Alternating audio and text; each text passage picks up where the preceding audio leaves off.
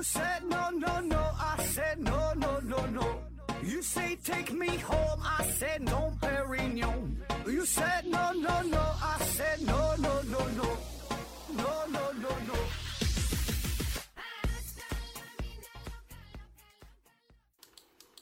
拼命探索不求果，欢迎您收听思考盒子。本节目由喜马拉雅平台独家播出。呃，这一期呢还是回答听友的问题。First one，约定的幸福提问说：盒子哥你好，我今天呢去了一家素食自助餐厅，哎，这几个字儿，素食自助餐厅啊，这平翘舌。呃，他家味道呀很好，人满为患。我觉得追求素食的无非两种人，有宗教信仰的和想要健康饮食的啊。但是呢，餐厅里有豆制品做的锅包肉、魔芋，呃，魔芋类做成的虾仁的形状，呃，如果口感和外观都与肉极其相似，也符合这一类宗教信仰的要求吗？而且餐厅里的菜呀都做的油很大，还有比较辛辣的食物，更何况是自助餐厅，大家都会吃的比平时多一些，真的符合呃健康饮食的要求吗？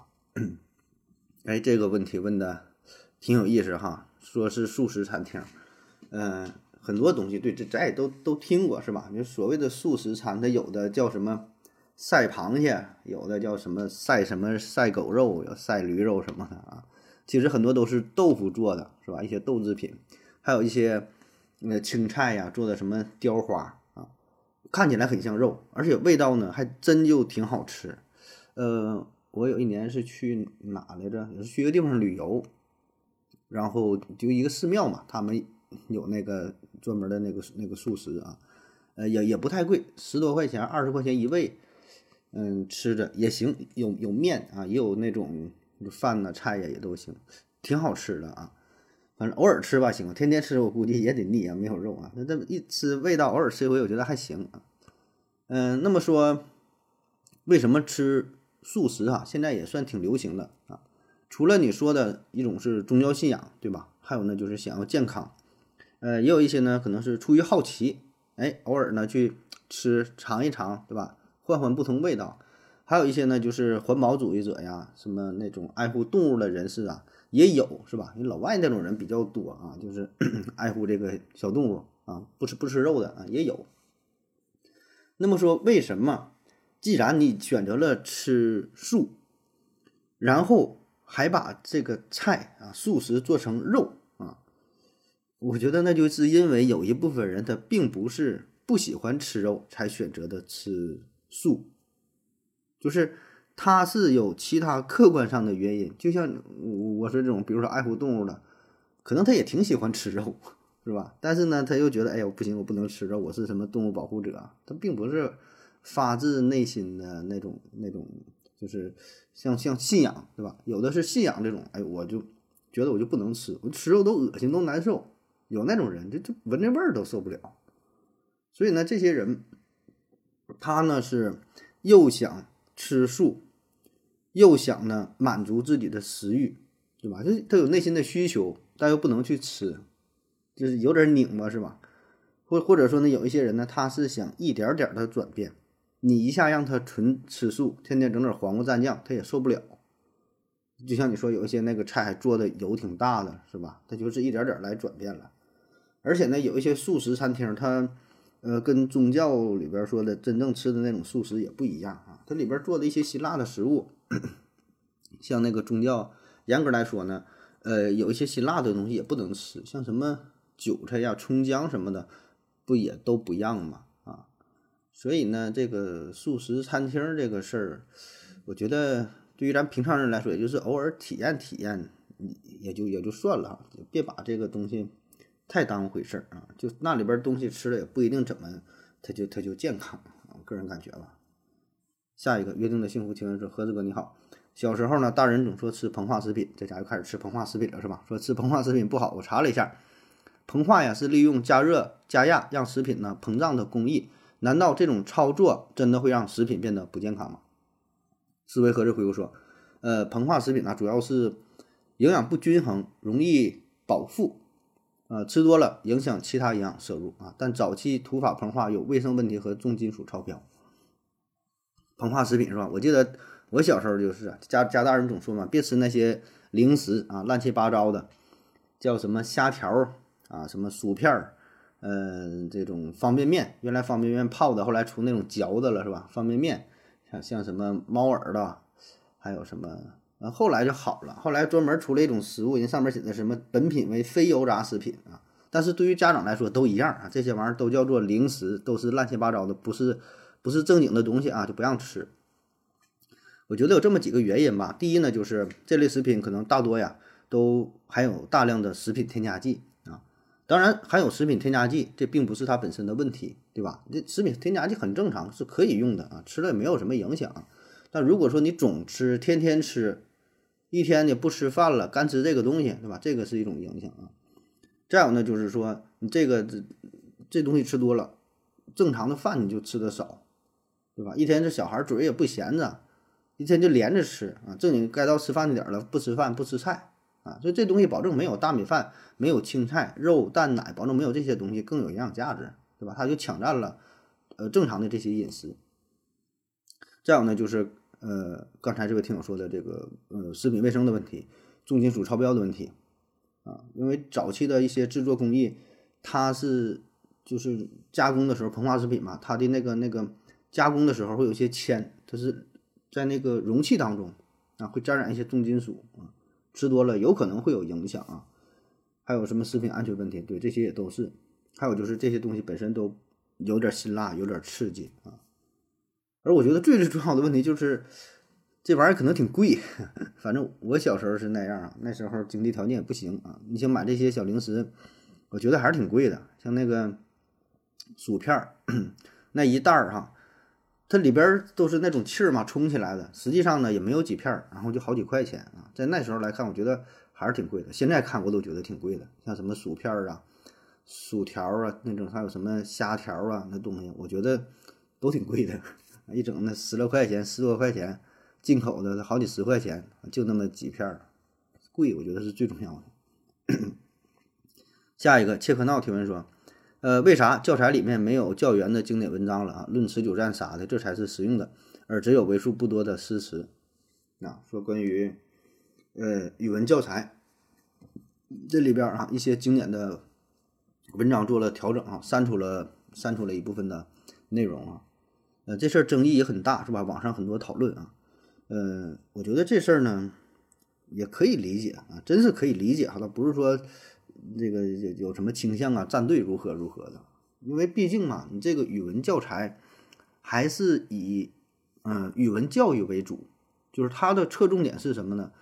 它是它是语文呐，是让你学习，就是培养这个文学这方面的，侧重于这这些这个重点，而不是说教育你怎么去打仗啊，嗯，或者是挖掘一些更深刻的什么精神呐、思想啊。当然，这些东西如果能有，那更好。对吧？所以你看啊，这个教材当中删的这些东西争议很大的，呃，有谁是最可爱的人啊？刘胡兰、黄继光、雷锋的日记，还有这个鲁迅呢，鲁迅很多文章都被移除了啊。当时也是有很多争议，就是说，嗯，是不是鲁迅先生的文笔太犀利了呀？然后鲁迅能够唤醒一部分人呐，啊，是不是？呃，直击的一部分的灵魂呐？哎，觉得这个不太合适啊。啊这些方面原因，我觉得也许会有吧，但我仍然觉得吧，这语文教育思想这方面的东西呢，嗯，并不是语文教育的最重要的地方，对吧？语文它毕竟是语文，你这就像是艺术，就像是数学一样，它只是一门学科。如果说真要培养思想的话，你可以读其他一些东西啊，对吧？语文它点到为止啊，你学会了一些最最。基础的，你学会了什么语法，学会一些表达，我觉得也就可以了啊。当然哈，嗯，刚才说的那些原因，可能，也许会有，这咱不知道，咱也不知道这为啥去删除，最重要的原因是啥啊？但我觉得确实，如果要是在嗯，比如说小学或者初中啊，你看这鲁迅的东西，我觉得稍微有点深啊。反正我是看不太懂，上学的时候也不太理解啊。有的给你一段话，然后让你去分析这怎么回事儿。我反正我是分析不太懂啊，长大之后了，你回头看哈，才能才能看明白。我觉得还是有点深刻啊。另外一个原因呢，可能也是因为这鲁迅的文章太多了，不是鲁迅的文章入选课本当中太多了，那有人说那咋好的东西不让入选呢？这确实是啊，可以入选。但是你作为语言，作为一个教材来说，中国有着那么那么多优秀的作家，不管是古代对吧，还是近现代，有那么那么多优秀的作家，那么那么多的作品，你你鲁迅一个人你占了十篇，占了二十篇，我觉得也不太合适，对吧？确实他的文章很好，但是呢，咱可以尝尝其他口味的，对吧？看看嗯其他作家，嗯各种各样的表达方式，对吧？不同的风采呀，都学一学嘛。对吧？我觉得这也完全可以理解啊。当然，也有可能是鲁迅先生的什么文章政治敏感性啊，什么这些也都有啊。反正教材这事儿，我觉得以后还得改啊。这就是适应时代呗，对吧？那宪法那还改呢，对吧？就根据一个时代的要求啊。而且咱这说，虽然鲁迅先生 思想很很深很深刻，对吧？但是呢。不得不说，每个时代都有一定的局限性嘛，每个时代也都需要每个时代的声音啊，所以呢，必然会进行一些调整啊。这个，嗯，下一个问题吧。谢克闹提问说：“何子老师，为啥太阳看起来是六芒的，不应该是圆的吗？”约定的幸福回复说：“你是不是有点散光？这我还真没注意，好久也没看太阳了，它不就是圆的吗？”下一个问题，一儿闪烁，风儿吹过，提问说。嗯，你好，合着说一条狗啊，一只猫，一头猪，为什么形容动物的量词啊会不一样？哎，这个是咱汉语比较有特色的一个地方，是吧？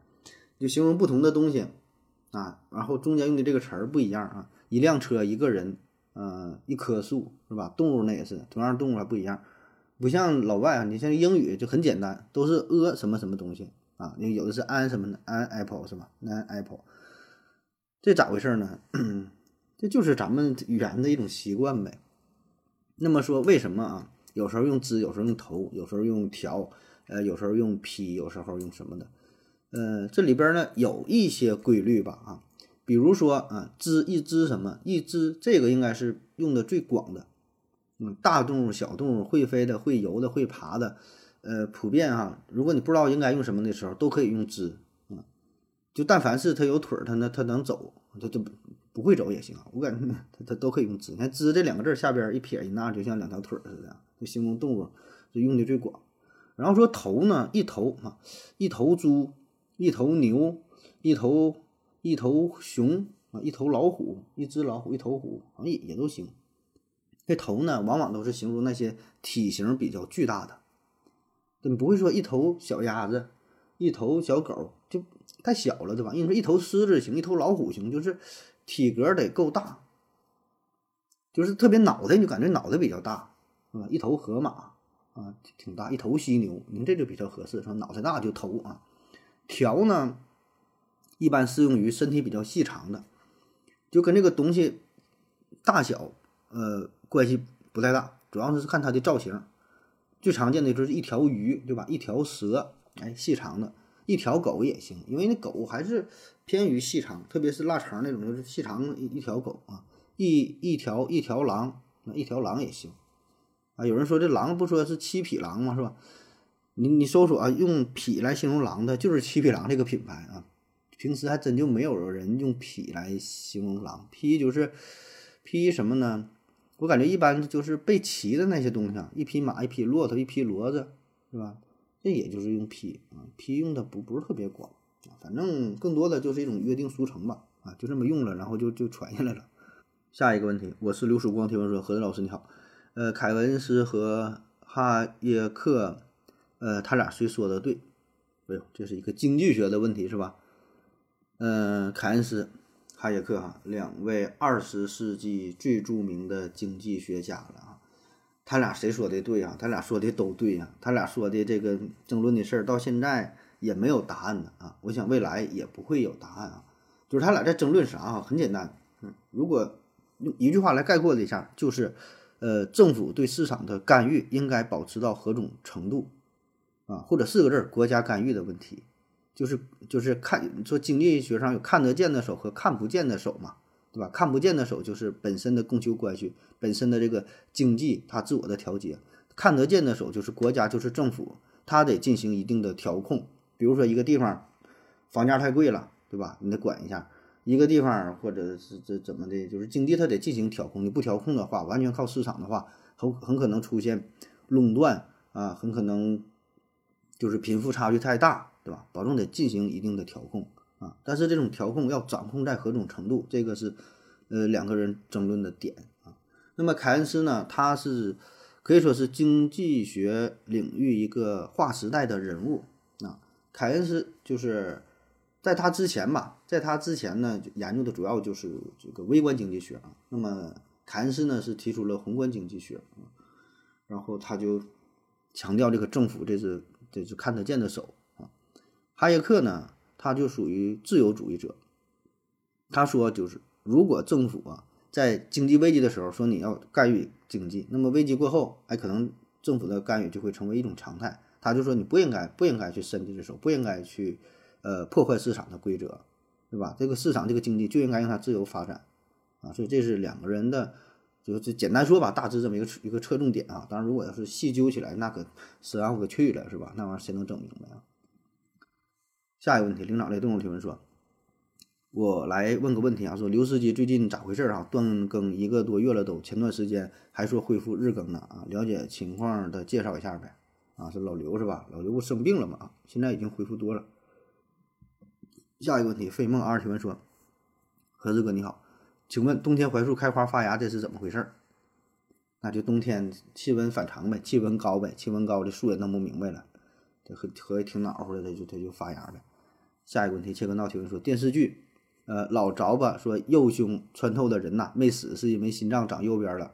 呃，现实，哎，他这问题没问完啊，是我这个我这个题目我是没摘录好嘛啊，就说心脏长右边这个事儿是吧？石大江回复说，百度级别的问题，呃，心脏长在右边的概率啊为十万分之一，主要呢是由于胚胎时期心脏发生转位而形成的啊，称之为右位心。风铃时代回复说有啊，但是很少，现实中基本一辈子也遇不到一个人。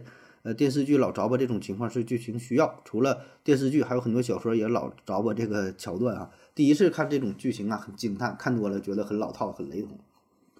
啊，说心脏长右边是吧？那不镜像人嘛？哈，说这我想起来之前聊聊那谁，那个罗罗布泊啊，罗布泊，然后说那地方有镜像人，还有那个双鱼玉佩是吧？聊彭加木那一期聊过哈。那么真实当中呢，也有呃镜像人，就是跟正常人里边内脏长得相反的哈，他心脏是长在了右边儿，这种人发生的几率啊，呃很低，说可能是几百万分之一吧，反正是比较罕见啊。在我的从医生涯当中，我有点忘了，我是真的遇着一个呀，还是我在查文献的时候看文章是有过一个，有有点记不住了哈。反正这个事儿是是知道，对吧？那学医的应该都都了解这这这个事儿啊。那么他们的身体功能跟正常人呢就也一样哈，对健康来说呢没有什么太大的影响，呃，但是就是在诊断上啊可能会造成一些误诊啊。医生一看这个病，如果不是特别小心的话，可能会造成误诊啊。那最广为人知的这镜像人应该就是《天龙八部》里边不有一个叫黄梅生嘛？他呢是就说这胸口左侧胸口中招了，就正常这招下去打死了，那心脏长右边了，说他是镜像人啊。当然，咱这里说的不严谨啊。你说这种，呃，就右位心啊，就心脏长右边呢，有不同的情况。一种呢就是完全反转的，左右完全反转这种镜像；还有一种叫做右旋心。右旋心就是就心脏长在了右边，右旋嘛，就心脏先转到右边了。但是其他各个脏器都正常，其他脏器该咋长还咋长啊，这是两种不同啊。另外一种就是全全全对调的哈，这两种情况啊。下一个问题。呃，Winter Hill 的小右提问说：“古代有没有恋童癖啊？”小熊猫粮回复说：“有很多啊，书生赶考带个都带个小书童啊。”有这个，这保证是有啊，但是这个不能不能不能不能聊聊太多啊。你搜索一个关键词叫做“娈童”啊，“娈”怎么写呢？就像恋啊恋爱的“恋”呐，上边啊下边呢写个女男女的“女”，娈童，这有专门一个名词，你就想嘛，能有专门这个词儿，那这事儿还能少吗？啊，比较有名的代表哈。比如哈，隋炀帝杨广，比如嗯，前秦帝国哈第三位皇帝，嗯，叫做叫做苻坚啊，苻坚，这这是两比有有名的人了。那其他的那种古代那种事儿，那就多了去了啊。下一个问题，上瘾的定义是什么？比如我基本不怎么玩一个游戏，但是每天嗯，还是签到啊？这是不是上瘾？什么样的程度是上瘾？要说上瘾这个事儿是吧？我看现在有挺多人玩游戏都是这样，他就是刚开始玩吧是没没白天没黑夜的啊，一直玩沉迷其中，慢慢的呢玩的比较少，哎，但偶尔呢还会去做任务，或者每天规律的得上线登录，呃，领经验值，然后做几个任务，或者是攒点什么金币，攒点什么钻石啊，完也也会玩儿啊，就是不像以前瘾那么大了。那么说到底什么是上瘾？这个还这还挺难去去去去定义的，是吧？反正我的想法呢，首先啊，就是嗯、是否是生存必须的事儿，对吧？你得排除这个事儿是生存必须的。你说你是喘气儿啊，就是上瘾的，喝水上瘾，吃饭上瘾是吧？就这些呢，你生活必须做的啊，咱得排除这些事儿。然后呢，说你不做这个事儿，你你你会有什么感觉？你是不是很难受，对吧？你说你每天签到啊，那么假设你不签到行不行？你这是一种惯性，是一种习惯，还是上瘾？就是都是都去做，那你看不出来是否是上瘾？你得看你不做的时候，你有什么感觉？你不做这个事儿，你是难受，你是你是惦记，你是干不了其他别的事儿，茶不思饭不想，还是说也无所谓，对吧？如果说你不这事儿，你比较比较闹心，就是其他什么都干不好，那么这个就有点上瘾的倾向。然后我我以前看过是万梅刚写的一个就关于上瘾的事儿啊，他是强调了这么一种差别，一个呢是呃想要，一个呢是喜欢，就是说你做这一个事儿，做这件事儿，你是想要去做还是喜欢去做？哎，你乍一听感觉这不是一个事儿吗？我我我想要我想要喝一杯咖啡，我喜欢喝咖啡，对吧？我想要玩游戏，我喜欢玩游戏，这有什么区别吗？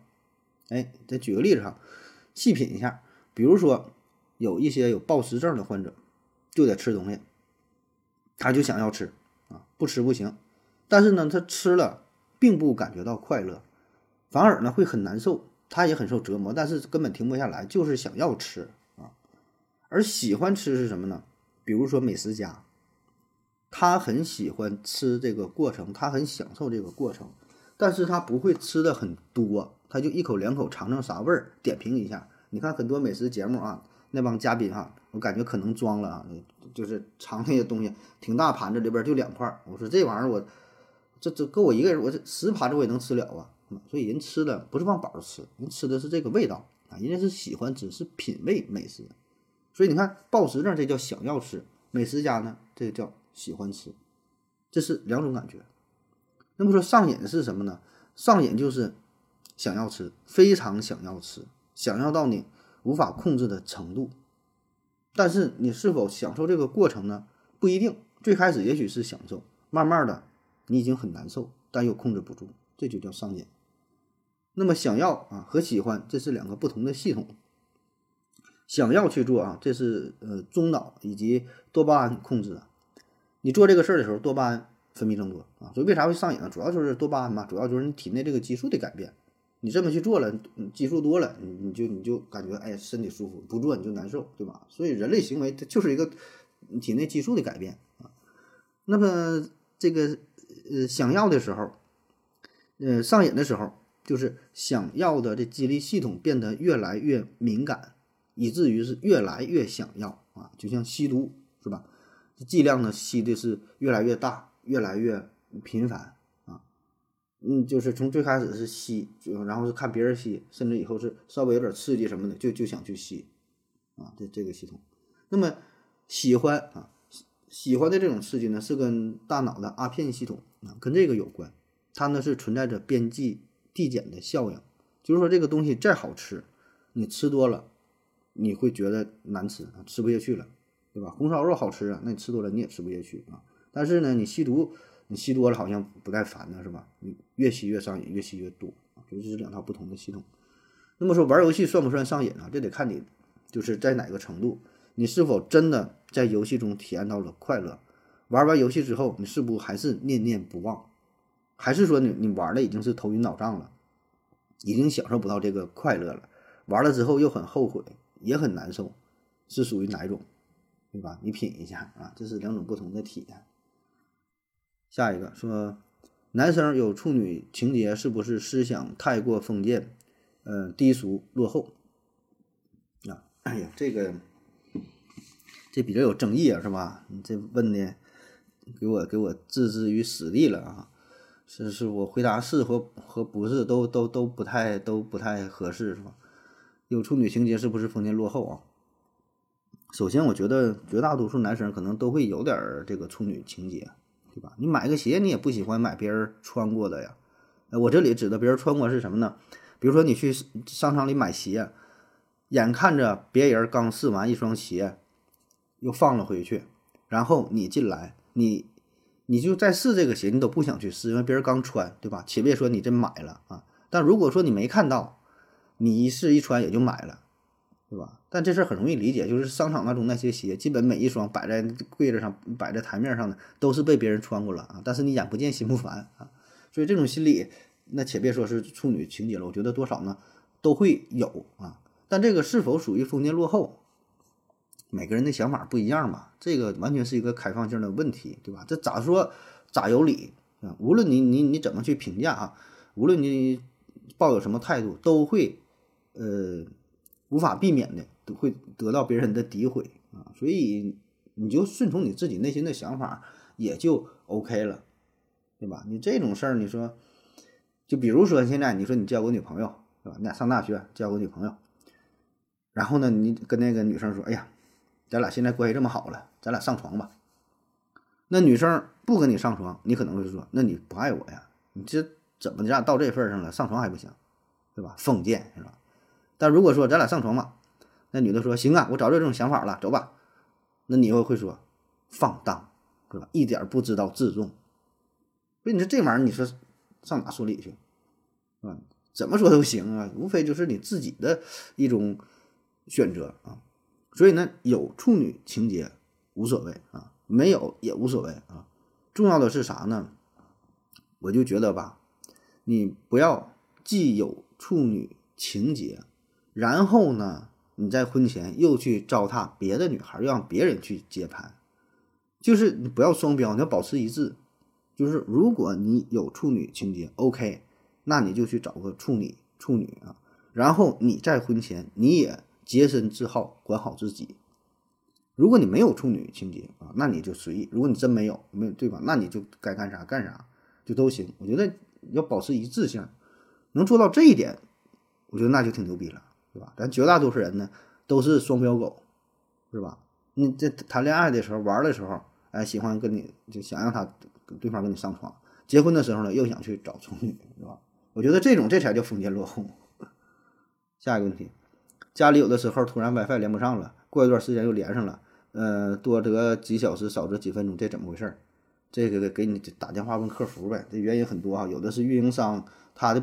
本身网络不稳定，有的是信号受到干扰了，外星人来了，飞碟来了干扰，也有人也有可能是那个有人来家蹭网，或者是你上网设备连接不好，就你手机、电脑的问题，有可能是路由器的问题、光猫的问题呀，嗯，你这 WiFi 本身的这个问题等等吧，这这玩意儿。下一个，发现呢，越来越多的外国名人都有哔哩哔哩的账号啊，其中大部分呢。都是，呃，YouTube 转上转那个哔哩哔哩的啊，嗯，但是还有少部分人，比如说球星伊涅斯塔啊等等，只有哔哩哔哩账号啊，这是为什么？呃，难道是 YouTube 上边，嗯，难道不是 YouTube 上面赚的更多吗？啊，说明星在不同平台注册账号这个事儿是吧？那明星注册账号，我觉得无非就是为名。为利，为情，就这三方三方面呗。其实跟咱普通人也一样，对吧？那你说为啥你你上抖音你不上快手？为啥你看 B 站你你不用这个西瓜视频？有什么原因吗？好像也没有什么原因，对吧？无非就是就大伙可能都用，我跟着就用了。那你为啥选择那？可能就朋友给我推荐一下，偶尔就用了。这里边没有那么复杂的。因素吧，对吧？如果说有，就说嘛，就这三方面，你就你就想嘛，为名、为利、为情，对吧？那有的平台为了拉一个名人到他平台，能能注册账号，可能还得还得给人钱呢，是吧？那有的呢是想给自己扩大宣传，说我这注注册什么账号了，都大伙儿都来关注我，对吧？也有的就是为了纯纯的跟粉丝进行交流的，啥样的也都有啊。所以这道涉及到个人的行为，那就是千差万别的这种选择，对吧？没法统一的说，那为啥梅西注册这个账号，C 罗注册那个账号？你说伊内伊内斯塔，那你说内马尔又什么姆巴佩诺，挨个给你分析一下，那不现实。每个人想法都都不同啊。下一个幺三九五八六零五 KFG 提问说：何子老师。指甲上有遗传信息吗？啊，有。下一个问题，呃，Winter Cube 小右提问说，呃，今年上大学发现学习进度太快了啊，上一天上一天的东西啊都要消化好久，有点跟不上，我该如何提高自己？啊，上大学了是吧？感觉有点跟不上了啊。那是刚上大学吧，上了不长时间应该是啊，上时间长了你就慢慢适应了哈，就一直跟不上啊。说上大学跟不上，嗯。这个有这么几个大方面的原因啊，就是你上大学呀，你跟上高中是完全不同的啊。咱说有这么几种状态吧，不一定不一定这个这个都是发生在你身上啊，咱就随便聊一聊。第一种呢，就是迷茫，迷茫。你原来上高中啊，上初中之前这段学习目标都非常清晰、非常明确，就知道要干啥。对吧？就是找一个，而且就是考一个好大学，提高自己的分数。但是呢，上了大学之后，目标不确定，不知道该往哪努力。我是大学毕业了，我是读研啊，甚至说我考虑是不是要出国啊？我还是说我去工作，我去哪实习？我还是去干什么？还有留校发展？不知道，迷茫。那么你目标不清晰的话，你就觉得哈，整个整个这个生活每天过得浑浑噩噩的，不知道该往哪个方向去努力啊。那么怎么办？尽快树立目标，尽快找到自己的方向。可以找你的师哥师姐跟他们谈一谈，对吧？甚至说你可以找一些研究生的师哥师姐，就看看他们有什么建议，未来的方向，对吧？大致几个方面，你觉得哪个更加适合你？设立目标。第二个呢，就是出于焦虑。因为你会发现，你身边优秀的人很多，就比如说啊，你说你这人你很优秀，你考上清华北大了，那你是你原来你在你们班上挺优秀，可能你们你们全校啊，可能才有一两个考上清华北大的是吧？但是你到了新的这个学习环境，你会发现，那废话，大伙儿都是清华北大，都跟你考了一个学校嘛，是吧？都比你优秀啊，你在清华是倒数第一，你说你难受不？你说你焦虑不？非常大的打击，就感觉。都比我厉害呢，是吧？自己底气不足，原来那都班里数一数二的啊。所以呢，在这种情况下，尽快的适应自己，调整自己啊，以后保证还是这样。你保证不是最优秀的啊，保证不是最优秀的，调整自己心态。同时呢，也可以也可以呃发现自己的优势，发挥自己的优势，找到自己的特长啊。再有呢，就是学习方式的问题啊，我觉得这个应该。呃，挺适合你你你提到的这这个问题啊。那么大学的课程这个设置跟高中是完全不一样的，大学的学习也是完全自由的啊。我估计哈，没有一个人能够完完整整的把大学所有的课，咱就说必修课，他都去的，也很难做到，对吧？但是高中的话，逃课的我觉得是少数，对吧？你上高中谁能说总逃课？偶尔会有调皮捣蛋的一个班里几个吧，说说说不去上课的。在上大学呢，这个成了一种常态。你可以完全自主的规划，有选择的去收听，不是要收听，有有选择的去上课，对吧？你甚至说你都不去，然后你自己有自己的学习方法，什么都可以。这靠的是啥？自己的规划，靠的是你的自律性。所以，特别是刚上大一的时候，会非常的迷茫。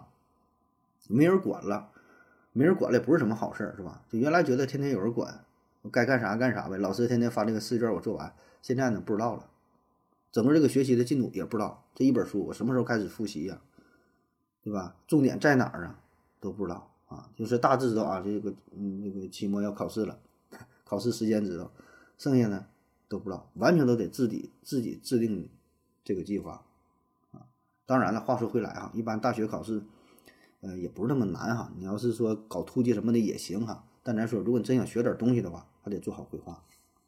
再有呢，就是孤独，这就是从生活的角度来说，你上大学一般都得住校，那么这是一个全新的环境啊。这个宿舍当中你是四个人、六个人，有两个人的，不管几个人，这是进入到一个新的集体，那么你要尽快找到适合于自己的圈子啊。这个圈子，首先就是处理好宿舍的人际关系，对吧？就这几个朋友呗，哥几个哈，不管咋地吧，毕竟要在一起度过三四年、四五年的时间，对吧？你还是。应该处理好，而且这就是一个小的社会，以后比这复杂的事儿多了去了啊！不管啥样人，都得学着适应一下啊！觉得这个也是对自己的一个考验嘛。再有呢，就是说这个圈子你可以扩大化，对吧？你不只是你的班级当中，整个这个大群，你说很很大的一个资源，看你如何去利用，对吧？有什么各个什么社团呐，其他的一些什么什么组织啊，是吧？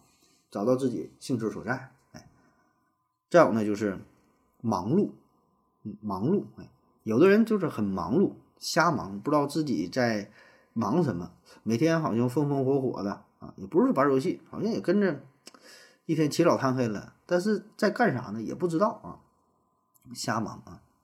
那么这种状态呢，要尽快走出来啊，你可以停下来啊，静静下来就想一想啊，自己的重点到底是啥啊？自己每天所做的这些事儿啊。是否真的可以让自己，嗯，触碰到设定的那个目标啊？有哪些是没有用的啊？可以放弃掉。再有呢，就是空虚，这跟忙碌是相反了。这就是每天就觉得自己时间太多了哈，空余时间太多啊，也也不知道自己应该干什么。总玩游戏也玩腻了，也没有意思啊。谈恋爱呢也谈够了啊，一天无所事事的啊。反正这种就是把握好。这美好的时光嘛，其实很短暂，对吧？大学这么四年，有的是五年啊，反正非常短暂，一转眼就过去了。而且这是一生当中应该是最美好的时刻，就是比较自由，时间比较充足，然后呢，相对来说又没有太大的经济压力，对吧？他说除了同学之间一些攀比，总体来说呢还没有太大的压力，对吧？那就父母拿钱嘛，你也不用说考虑太多的考虑这个赚钱的问题啊。所以呢，在这段时间，除了说把自己的学业啊，起码得整个毕业证、学位证嘛，对吧？把这俩整到手之外，你可以想一想，利用这点时间干点啥，对吧？干点啥都行，干点啥都行。现在这社会多开放啊，多方便呐，是吧？利用互联网，你是学习一一个一个技能啊，是想整点什么玩意儿的，反正想好吧啊，时间时间哈，转瞬即逝。下一个问题，发现一些 app 和一些。游戏完全免费，也没有广告，他们怎么赚钱啊？啊，这种这种游戏，这种这种这种 app 应该不多吧？我觉得一般都有广告哈。如果说真是一点广告也没有，纯免费的话，那么我考虑有这么几方面啊。第一呢，就是他在收集用户信息，收集用户的偏好，对吧？那么这样的话呢，这这些信息啊，这个就是非常有价值的东西。是吧？这些资料啊，窃取你信息啊，这是一方面。嗯，再有就是导流的作用啊，导流就是引流啊，先把人引过来啊。这东西都免费的，大伙儿都来吧。比如说有一些网页游戏，是吧？给这个网页引流。嗯，有一些给这个 APP 进行导流的也有。还有一些呢，就是试错，试错，免费东西你先拿着用去，他先跑跑这个程序，相当于一些内测，看看有什么不好不好的地方再进行改进。这也是为了收费哈，这做这一个一个敲门砖吧，算是。还有一些呢，就是暂时免费，但它未来呢会收费，对吧？前期先把自己的宣传工作做好，先吸引大批游客进来，然后呢一点点的再差异性收费，对吧？做一些付费的产品，然后呢免费的还有，像咱做节目也有啊，对吧？先做了几年的免费啊，然后开新米团付费，是吧？然后免费的继续做，哎，筛选出一些有钱的优质用户。然后呢，进行收费啊，再有呢，就是把自己的品牌呢也是先树立出来。你这个品牌一树立出来之后，那你就可以后期进行投放广告啊，等等吧，嗯，依然也可可以去赚钱啊。那还有一种就是纯不收费，一直就是不收费的啊，也有啊，但很少，那就是纯出于兴趣爱好，就想打造一个免费的 APP，也不打算赚钱哎，就觉得这个有意思啊。当然，我觉得这种人太少了啊。下一个，呃，炸弹爆炸是什么原理？手榴弹和定时炸弹等等啊，说这个爆炸是吧？爆炸呢，大的方向上来说呢，主要就是分为两种，一个是物理爆炸，一个是化学爆爆炸啊。当然还有就是后来有这个呃核爆炸，就是原子原子弹这种这种裂变和和聚变的啊这种爆炸。那么物理爆炸呢，就是一种机械能转化成为另外一种形式的机械能，在爆炸前后，这个物质仅仅发生形态的变化，但它的成分和性质本身没有变化。什么意思？比如说高炸高压锅爆炸、火山喷发、轮胎爆炸、气球的爆炸啊，这些呢都属于物理爆炸。还有一种呢是化学爆炸，化学爆炸就是发发生了化学反应啊，这个形态发生了变化，这个物质它的化学这个成分在爆炸前后也是发生了改变，这是化学。爆炸啊，然后说手榴弹是吧？手榴弹还有说什么定时炸弹，这个应该就是化学爆炸呀。这爆炸前后的不发生发生变化了吗？这本身它俩性质都是一样，道理最核心的地方都一样，只不过引爆方式不一样。一个是拉弦儿，一个是一个是定时，对吧？你定时，那你就相当于跟一个闹钟连起来一样，就看你用什么方式给它给引爆呗哈，本质上都一样啊。下一个问题。小睡一下，大概半个小时、一个小时啊，然后醒来发现呢口特别渴，什么原因？嗯，咱都有这种感觉是吧？比如中午吃完饭了睡一觉，然后睡一个非常醒的时候非常渴，然后感觉也没睡的时间特别长。你要说睡的时间很长没喝水，你说也可以理解。这个呢，一个是因为一般这种小睡都是刚刚吃完中午饭哈，中午吃的东西可能比较辣、比较咸，比较重口味，就容易渴。再有呢，就是你睡觉的时候可能是打鼾、打呼噜，就张嘴呼吸，张嘴呼吸呀，这种的话就嘴比较干啊，口干舌燥的。如果说这种情况比较重的话，那就要考虑有可能是病理的原因啊，病理原因，比如说有糖尿病啊，有什么一些疾病了啊。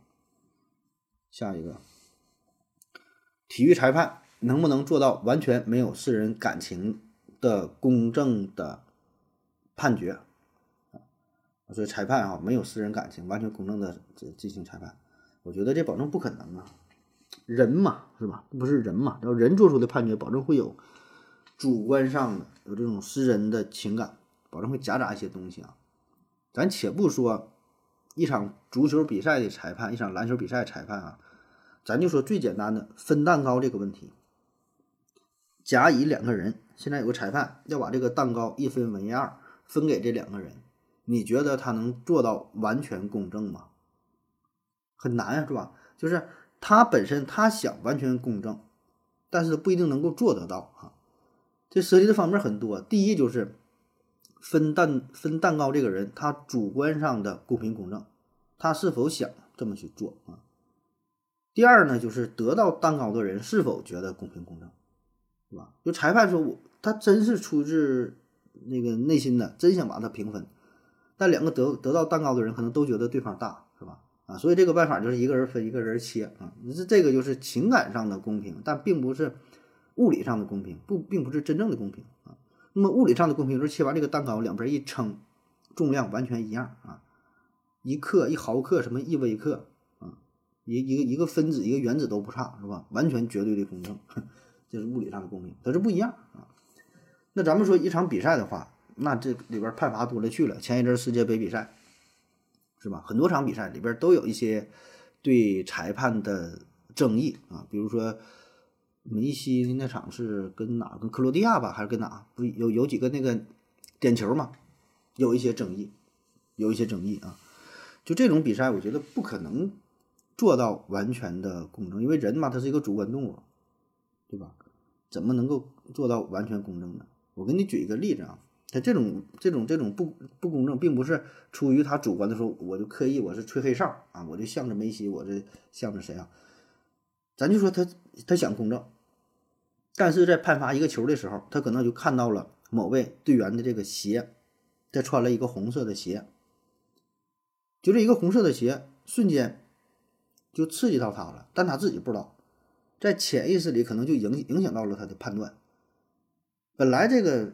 这球可能就是一个一般的犯规，但是因为刺这个鞋一刺激，他可能就给掏了一张黄牌，掏了一张红牌，就有这种可能性哈。咱只是说随便举了这么一个例子，并不是特别恰当就是里边的因素很多都是非理性的。再比如他判决的时候，可能旁边那个广告牌儿，哎，一一展现出了一个什么动画，哎，这又触碰到了他某一个点，就影响到了他的判决。所以你看，在这个绿茵场上啊，很大的学问。一方面呢，就是双方对手的踢球啊，再说或者篮球也好，双方斗智斗勇。还有什么呢？就是与执法裁判打好交道。怎么打好交道，并不是说唯唯诺诺的干客气，也不是说你你跟他死磕到底都不行。这里边很大的学问，怎么去沟通，包括你的语言、你的手势、你的肢体动作等等，都是学问。因为你你你所有的你这个反应。都会影响到裁判的判罚，都会影响到裁判的态度。哪来说那么完全客观公正的？没有，他不是机械人，他就是一个情感动物，对吧？一场比赛九十分钟，你这么这么长的时间里，他情绪能没有波动吗？同样同样的一球，第一分钟的判罚和第八十九分钟的判罚，他可能都不一样，里边全是变化。而且咱说这还是。这个竞技体育啊，就是说双方足球、篮球什么的。你再再像那种跳水呀、体操啊，什么那种就打分的那种比赛，那影响就更更大了，主观性更强了。你比如说这体操运动员，这裁判一看特像他前女友，你说这事儿能没有影响吗？主观上能没有什么倾向吗？那不可能啊，保证有。有一些我们能够察觉到的，有很多他自己都不知道，但是就发生了，就谁也不知道，但这事儿已经发生了。你你你怎么检测？你你怎么看？你也看不出来啊！所以人的主观性中，我觉得他一定会有影响啊。下一个问题，呃，发现老师上课讲的东西啊都相对简简单，但是布置的作业特别难，之后考试又是难上加难，为什么不直接上课讲难的东西？那这还是刚才那位朋友说上大学很难了是吧？这事儿就是上课的时候老师讲的简单，考试难。那老师直接跟你讲难的东西，你就更听不懂了。他上课给你讲的，不得是为了想你听懂吗？而且你可以这样反过来想啊，为啥你觉得上课的时候老师讲的东西简单呢？因为老师给你讲了，所以简单。如果反过来说，老师真的讲的是考试的东西，你也你这时候就会觉得，呃，老师讲的考试东西很简单，但是考试的时候考的本来是老师讲的那个东西，你就会觉得那个东西很难。就是老师讲啥啥简单，考试考啥啥就难，这跟那个内容本身无关，而是这个东西它放在哪儿，我觉得这也是一个层面的原因啊。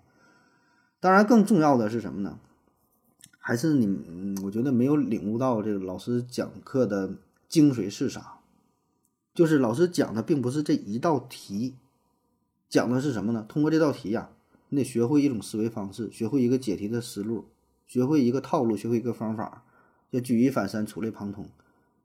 上课时候老师讲的是一个苹果加一个苹果，是吧？考试考的是一个猕猴桃加一个猕猴桃，然后你就不会了，是吧？所以呢，他那那什么呢？看到的核心是啥？找到它的内核是什么？而不要被表面的东西迷惑了双眼啊！当然，不得不说啊，有一些考试吧，确实是很难。你干把老师上课讲的这个题学会呢，还不够，还不够，还得往深入挖掘挖掘。下一个，呃，我学习一样东西可以学好，但是学不精，我该如何改变？那你就根本就没学好。怎么叫学好？怎么叫学精？这俩有什么区别吗？我觉得不大哈。嗯，如果说你要真想改变，说把一个东西学精嘛，主观上哈，我觉得主观上啊，你首先你努力可能不够，付出的精力不够。你说你想弹吉他把它弹好，你手磨没磨出血？一天弹几个小时？能不能坚持住，对吧？主观努力。第二呢，方式方法，你付出了很大努力，但还是不行，那可能你这个方式就不对，对吧？没找到一个适合你的方法。再有呢，就是客观上，那有可能你就不适合，你不是干这个的。你说你手指头短，你偏要去弹钢琴，那可能不适合你；腿短，你偏要去这个跑百米，偏要跳高跳远，不适合你，那就趁早放弃，是吧？下一个。呃，为什么蔡徐坤打篮球这个梗能火那么久，而且中间的休息一段时间，最近又火了啊？是不是蔡徐坤的团队的特意炒作啊？啊，蔡徐坤打篮球那事儿是吧？好几年前火了，最近又火了啊？为啥能火？这咱也不知道为啥能火啊？就是网络上有很多梗啊，就火的莫名其妙的哈。如果分析来说呢，有这么几方面。第一呢，就是团队，就你说这个背后团队炒作，这保证有，有很多明星嘛，对吧？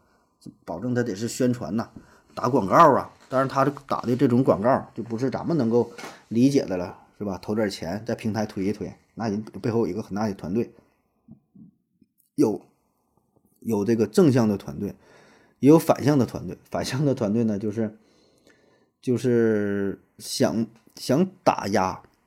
想要就是叫黑呀，不有黑吗？也有粉儿嘛，是吧？就两种啊，互相掐。但不管咋说，你现在这个只要是能出名就行，不管是黑是红啊都行，只要能能出名，先先出名，然后再洗白，这也是一个套路啊。嗯，然后也有一些平台在推送，就是除了就像你举的这个例子，本身是菜，它有自己的团队，平台可能也会进行推送，因为平台现在也是需要一些热点，需要一些创作的梗。然后呢，让这些创作者来利用，很多很多网站不也都是嘛？有点什么事儿，就头一阵儿的那个什么好自为之啊，什么什么那些事儿是吧？不都是他需要这么一个点，然后大伙儿呢，呃，都来加工，都来拿这个主题进行创作啊。平台它也能火，也有流量啊，这是一个团队。第二呢，就是，嗯，我们这些网友也应该为此负责。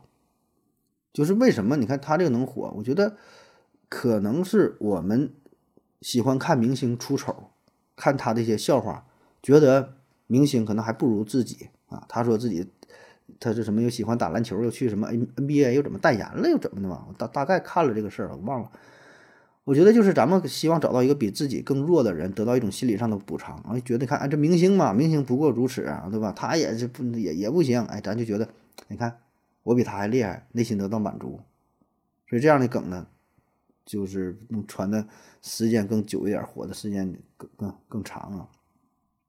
还有那种就没有什么原因，集体无意识、乌合之众啊，大伙聚在一起了。互联网很多时候它就是这么不讲理，就像头一阵有个什么梗来，那什么我是云南的，云南云南什么什么的，这就莫名其妙的就火了，就这么一句话，大伙儿都跟着学。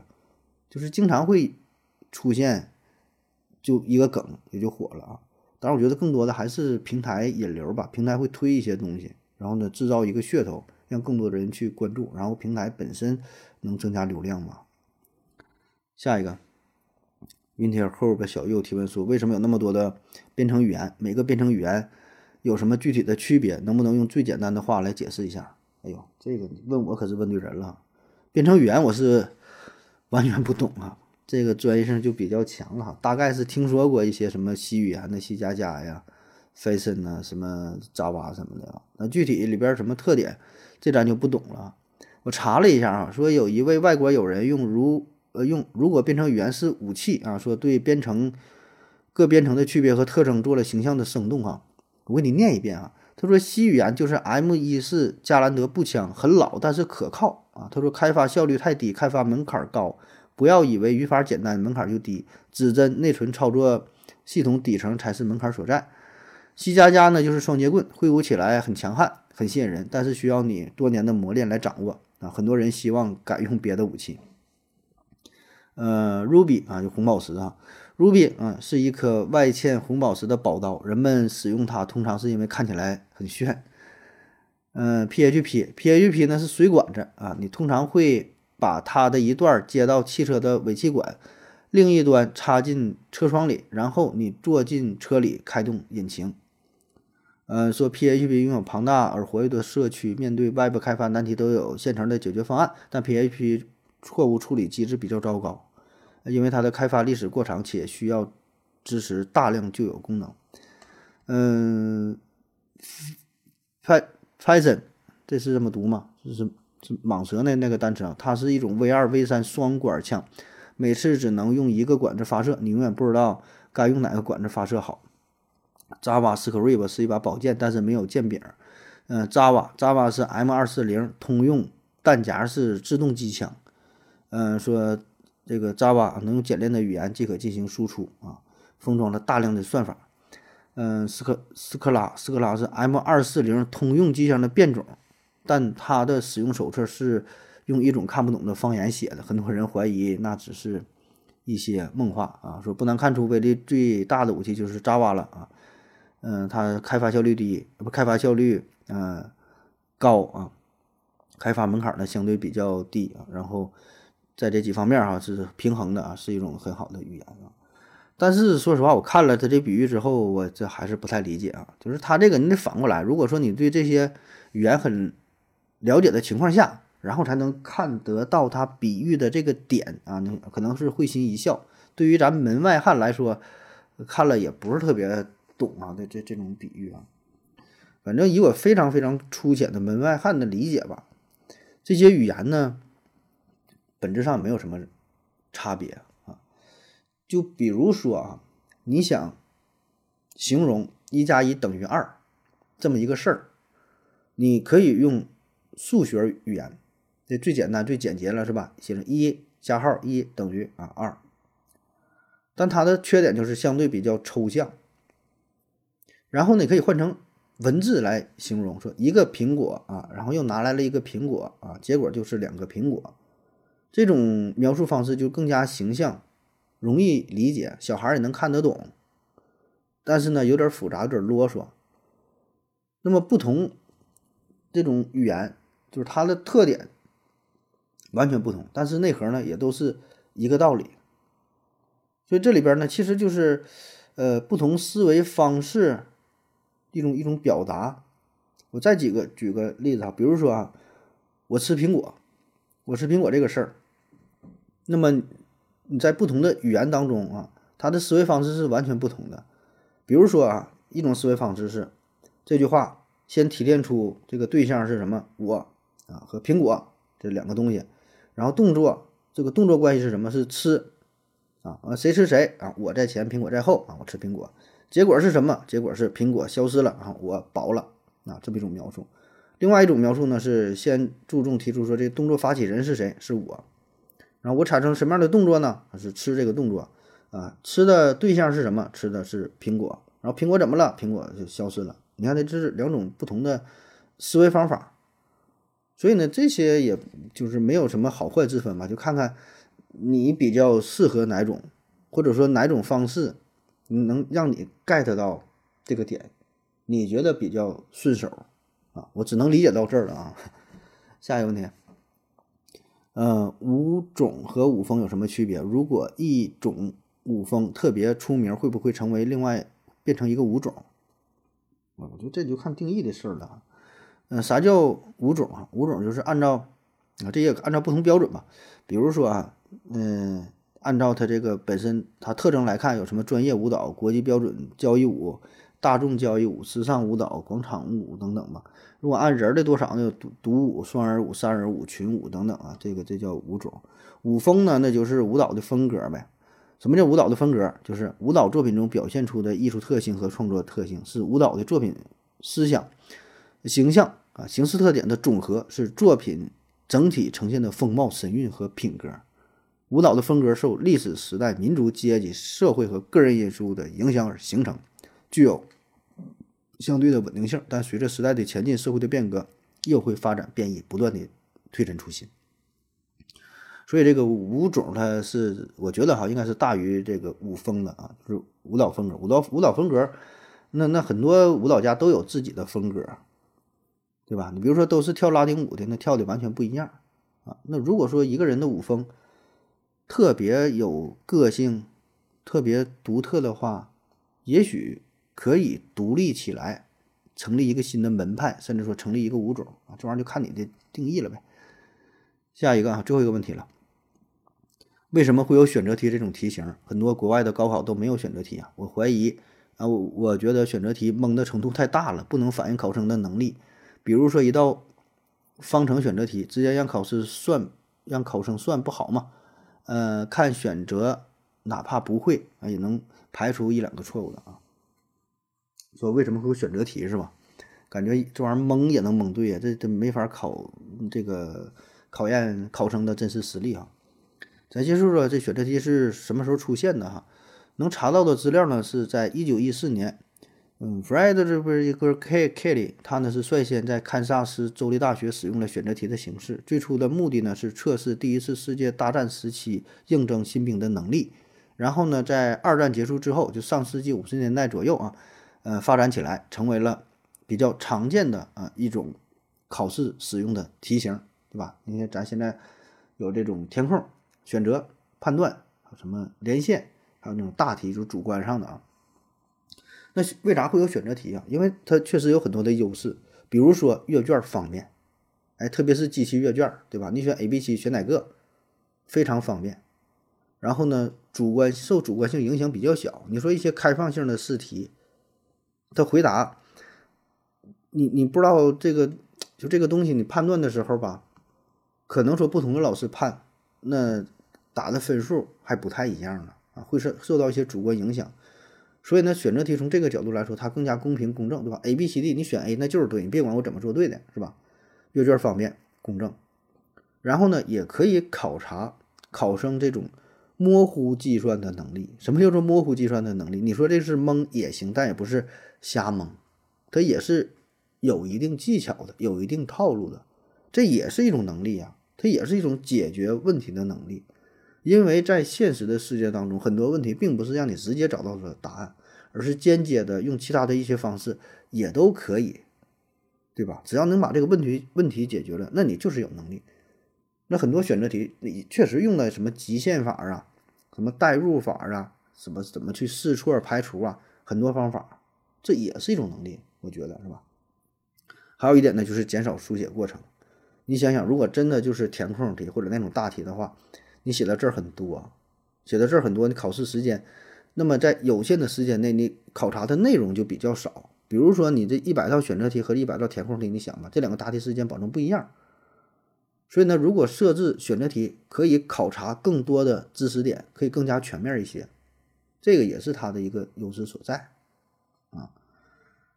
然后呢，也可以就是根据呃考试的结果，就咱回看哈，你可以找到一个考生他的弱点，就是这种干扰选项设计好了之后，你看看这个考生为什么他总选这个，哎，能找到一些规律啊，他可能这个知识点掌握的不牢。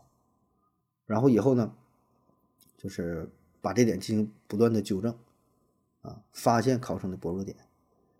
那还有一点哈，不太重要的一点，我觉得就是给一些学渣们哈留一些体面吧，啊，让他蒙也能蒙对点，要不然真要是纯填空题，那可能真有人会得零分哈。那么再说说它的不足啊。就是运气成分呗，对吧？你说蒙的话，就是一百道题啊，四个选项 A、B、C、D，那蒙的话也能蒙个二十五分呗，对吧？咱说一道题一分的话，保证有蒙对的啊。但是这个也可以解决呀，比如说参考这个 GRE、SUB 的做法，就一道题这个选项嘛，你要答对了得一分，答错了扣零点二五分，就做成这个期望值是零这种分数，你要空着不答。